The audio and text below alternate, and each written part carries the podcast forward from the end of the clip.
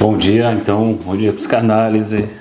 Inventei de fazer a live às 6h40 da manhã, talvez 6h40, talvez 6h30 às vezes. Bom dia pra galera, Margarete, Rayane, Dirlene. É, psicovida cuidado, psicoterapeuta Késia Rocha.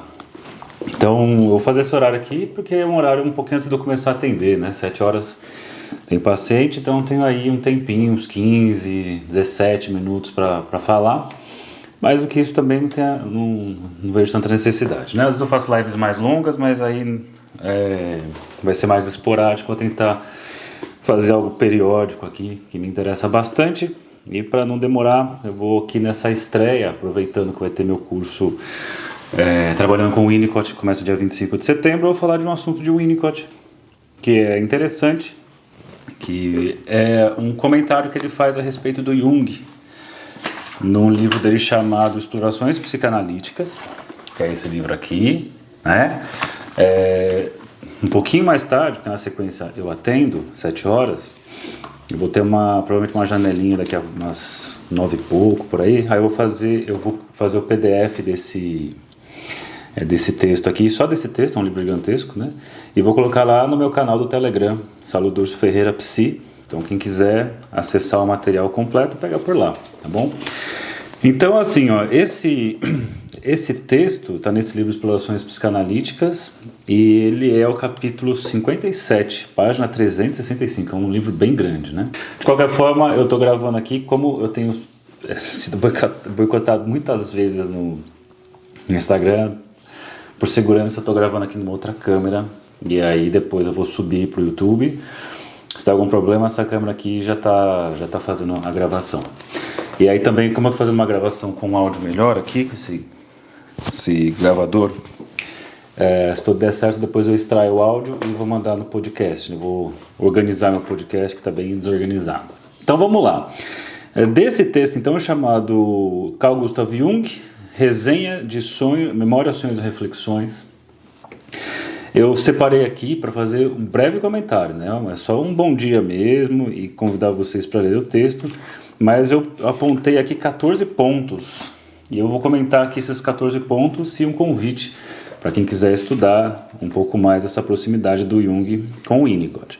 Então, esse texto é o Winnicott falando do Jung, mais precisamente do, da biografia do Jung, Memórias, Ações e Reflexões, e que o Winnicott é, é de 64 essa essa biografia, essa esse texto do Winnicott. Então ele coloca aqui, ó, que na verdade o, o que, o que interessa para ele, ele, ele fala assim, esse livro do Jung eu estou considerando as, os três primeiros capítulos, que significa as, as primeiras 115 páginas, porque são as páginas que se referem a, mais à infância do Jung, a formação como pessoa do Jung, e é isso que interessou o Winnicott aqui, porque o Winnicott faz uma leitura é, como psicanalista, ele acaba, ele acaba tomando aí o, o Jung para esse viés de um considerar para um paciente. Claro, depois ele coloca aí é, alguns pontos, dois pontos, que ele fala de inconsciente e de self, o que, que ele concorda e discorda ali do Jung, mas inicialmente ele faz essa análise. E aí aqui ele coloca assim, Jung ao descrever-se forneceu-nos um quadro de esquizofrenia de infância. Então quem já leu o Memorações e Reflexões, já escutou Jung falando sobre isso, ele se coloca nesse lugar de esquizofrênia, pelo menos nessa infância, então Winnicott coloca. Jung, ao descrever-se, fornece-nos um quadro de esquizofrenia da infância e, ao mesmo tempo, sua personalidade demonstra uma força de um tipo tal que o capacitou a curar-se sozinho. É bem legal essa ideia do curar-se sozinho, porque isso bate com a concepção do Winnicott de processo de amadurecimento pessoal, que para ele o amadurecimento pessoal acontece é, naturalmente desde que nada seja um entrave, desde que nada bloqueie o amadurecimento. Então a ideia assim para o Winnicott, se nada, se ninguém atrapalhar, ou seja, um ambiente suficientemente bom, uh, o cuidado de uma pessoa, ela vai é, sozinha chegar na saúde.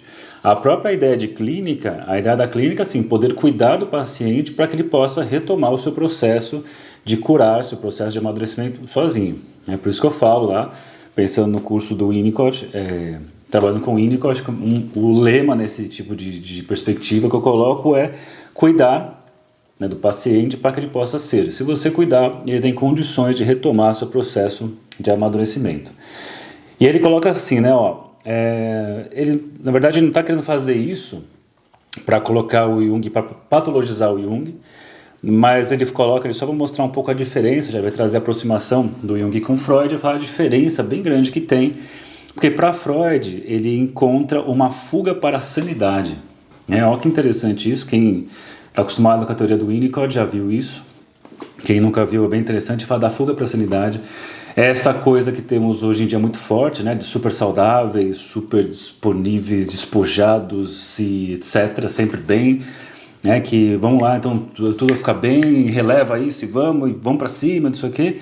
É obviamente na vertente do Freud, por mais que seja um cara do mal-estar, ele coloca o Freud ficou numa questão neurótica, ele não foi ali para aquela coisa uh, mais punk, mais uh, profunda talvez, é, que é a questão da, do aspecto insano, né? mais a questão das psicoses. Ele ficou ali na, na normalidade, ficou ali na neurose, encostou na psicose em um ou outro momento. E mesmo assim, quando Freud encosta na psicose, é lendo o texto do caso Schreber, não é exatamente atendimento com pacientes psicóticos, coisa que o Jung estava lá atendendo esses pacientes psicóticos.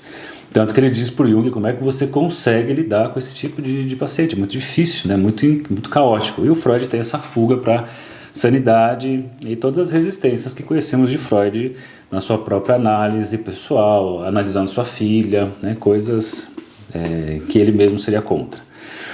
E aí então ele coloca assim um pouco mais para baixo, né? Ó, Freud precisava deixar de lado a área de insanidade a fim de passar adiante com a aplicação dos princípios científicos ao estudo da natureza humana. Então, Freud tem uma fuga para a sanidade. E Jung não poderia ter feito análise com Freud, porque na realidade Freud não poderia ter feito esta análise que teria envolvido aspectos de teoria psicanalítica que apenas agora, meio século depois, estão começando a emergir como, como um desenvolvimento da metapsicologia psicanalítica. Olha que legal que ele fala aqui. Ele está colocando que teve essa aproximação, teve aquele negócio que o Freud coloca o Jung como seu príncipe herdeiro, é, caminhou ali, né? O Freud queria escutar os sonhos do Jung, Jung falava, meio que quase virando um, um paciente. Só que o Winnicott coloca, o Freud não teria condições de escutar o Jung, porque aquilo que a psicanálise, é, a psicanálise só, só conseguiria escutar o Jung 50 anos depois de desenvolvimentos, que não está em Freud, a psicanálise que pode escutar um cara como Jung, por conta da dimensão esquizofrênica, da dimensão psicótica da personalidade. Então, só 50 anos depois, graças a Lacan, a Klein, ao próprio Winnicott, que seria possível escutar alguém como Jung. E aí ele coloca aqui, ó, é, uma coisa, outra coisa muito legal na 367, que vocês vão encontrar lá no PDF que eu vou colocar no grupo do Telegram, Saulo Durso Ferreira Psi, que ele coloca, declarei a Lures ser na área da psicose, antes que da psiconeurose, que devemos esperar encontrar cura pela autocura. Então, mais uma vez, né? É, o quanto a pessoa consegue se curar pelo simples fato de alguém cuidar, dar condições para que ela possa retomar seu processo de amadurecimento. Ele fala isso em alguns momentos do seu texto, inclusive no Brincar é a Realidade, é, de que boa parte do que a gente pode fazer, né, enquanto um, um, neurótico às vezes fica anos na clínica rodando ali em torno do próprio, da própria questão, como se fosse um cachorro rodando em torno do próprio rabo, você tem na psicose, às vezes basta um gesto, basta uma possibilitação, basta um cuidado que a pessoa toma um rumo ali e segue. Né? A, a vida estava ali impedida, o amadurecimento e algum tipo de, de intervenção naquele ponto faz que a pessoa possa retomar o seu processo de amadurecimento. Então, a psicose tem essa característica de ter condições para uma autocura. Claro que entra outra questão, o que é cura para a psicanálise, o que é cura para o Winnicott, por aí vai. É, vai trazer outras coisas, né? ele fala um pouco aqui sobre a questão da ânima, ele fala que, para mim, a ânima é a parte de qualquer homem que pudesse dizer sempre soube que era uma mulher. E aí eu, fico, eu faço uma indicação, quem tiver interesse, num livro chamado Rol de Interpretação, em que tem uma passagem muito interessante quando o Winnicott fala para um paciente, estou, que é um homem, fala assim, estou ouvindo um homem com inveja do pênis. Parece que estou ouvindo uma moça aí na minha frente. E aí o cara diz assim, nossa, isso é a coisa mais maluca que a gente já poderia ter me dito, porque eu sempre senti essa que sou essa mulher, com uma parte de mim essa mulher, Só que eu não tinha nem coragem de, de, de dizer nesses termos, porque era muito maluco, era muito absurdo pensar dessa maneira. Aí o Winnicott fala: na verdade, maluco não é você, maluco sou eu por estar vendo um homem escutar uma mulher na minha frente. E aí tem toda uma questão interessante de um falso self que se forma ali, e meio que de identificação com uma mãe excessiva para esse cara do livro Role de Interpretação. É... Aí traz umas outras, dois, dois outros pontos aqui, três outros pontos para dar, dar tempo aqui, senão eu não consigo atender, vocês têm que trabalhar, é só um bom dia aqui mesmo. Que ele diz assim, ó, na 368, ele traz alguns pontos da, é, do livro do Jung, que ele caracteriza ali o desenvolvimento desde passando pelo patológico, chegando ao sadio. E diz assim, ó, que uma fase o Jung precisava mentir para Freud, né? Porque senão Freud queria invadir a personalidade. E diz: quando Jung mentiu deliberadamente a Freud, ele tornou-se uma unidade com a capacidade de ocultar segredos, ao invés de uma personalidade cindida, sem lugar para esconder coisa alguma. Olha que interessante isso. Ele fala assim: chega um momento que o Jung consegue ocultar algo de Freud, ou seja, algo na personalidade dele tem um lugar para que ele pode colocar aquilo e não se revelar aquilo, se, se proteger. Ele fala, é, ao invés de ser uma personalidade que é cindida, que não tem um lugar nela e por isso revela tudo. E aqui no Jung, inicialmente não estava assim. Com o tempo isso foi sendo possível. Aí, para entender isso, ele traz na sequência a noção de inconsciente. Só para vocês terem uma ideia, ele fala assim, ó, ó como é claro de entender com essa frase da página 370. É o primeiro parágrafo completo. Diz assim no final desse parágrafo: Não é possível conceber o inconsciente reprimido com uma mente cindida. Ao invés, o que se encontra é a dissociação. Para é, existir repressão, é necessário ter um lugar para guardar. Ter um lugar para guardar implica existir como unidade humana, ter um dentro, ter um, ter um fora. É por isso que eu falo que mentira é algo extremamente complexo, a mentira é uma coisa que exige muito amadurecimento. Porque você tem que dizer uma coisa e ocultar outra. Então, algo na sua personalidade possibilita a ocultação, um lugar para você guardar. Ele fala, mas em certas personalidades, o inconsciente, é, que é de uma outra ordem, de uma mente cindida, ele coloca, não é possível a repressão. O que acontece é uma dissociação. E é isso corrobora com o texto dele, desse mesmo livro, chamado O Medo do Colapso, em que ele fala: o inconsciente que eu estou falando aqui não é o inconsciente reprimido do Freud, mas é o inconsciente do não vivido. A pessoa não estava lá para experienciar isso. É o inconsciente que é cindido, né? Você tem uma personalidade cindida inicialmente e que não tem registro, porque o que aconteceu não foi algo ser guardado em algum lugar no psiquismo, mas sim uma dissociação. A pessoa não estava lá e não tem registro. Por fim, ele traz aqui um outro ponto que ele se aproxima e se distancia do, do Jung, quando ele fala do self, e ao falar do self, ele fala aqui de debates que ele tinha com Ford, né, que eram ali um dos, um dos próximos ao Jung e que era muito próximo do, do Winnicott também. E aí eles faziam uma ponte. E o Fordham vai, o vai ser aquele que vai é, dizer para o Winnicott: cuidado que você usa as palavras self e ego como se fossem sinônimos. Aliás, meu mestrado foi sobre isso, né? foi sobre a noção de ego em Winnicott, e um dos pontos que, que, eu, que eu parti foi justamente disso dessa acusação aí, dessa é, apontamento do Ford ao Winnicott, está misturando as coisas.